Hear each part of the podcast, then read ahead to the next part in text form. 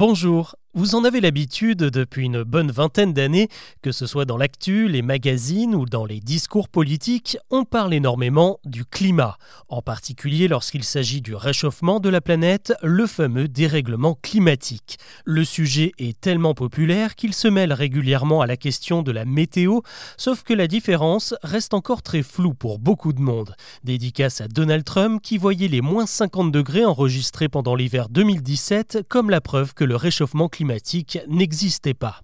Alors c'est quoi la différence entre ces deux mots, la météo et le climat?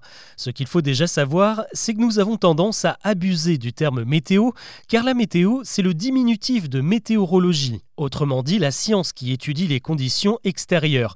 C'est une discipline et d'un point de vue purement académique, eh ben, il n'est pas très juste de dire que la météo est mauvaise, c'est le temps qui est mauvais, à moins que les prévisions que vous ayez entendues soient totalement à côté de la plaque. Là oui, vous pouvez dire que la météo est mauvaise, les météorologues ont mal fait leur boulot.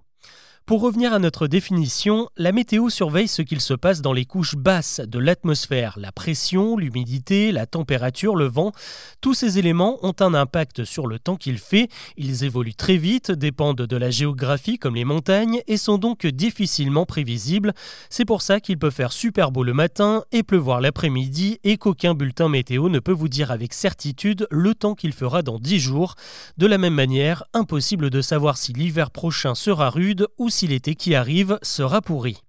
De son côté, le climat, ou plutôt la climatologie, prend beaucoup plus de recul. Là, on ne regarde pas ce qu'il se passe sur une semaine, mais sur plusieurs décennies, voire des millénaires. Peu importe qu'il pleuve ou qu'il vente, on se concentre plutôt sur des températures moyennes. Celle de l'année 2023, par exemple, a battu tous les records depuis 100 000 ans.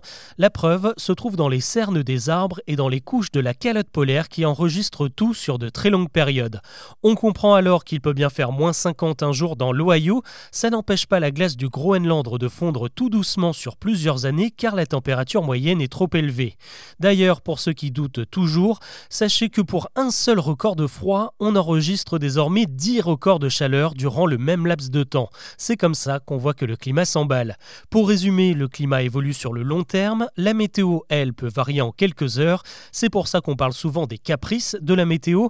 Le climat, lui, est carrément fâché et c'est bien nous qui l'avons contrarié.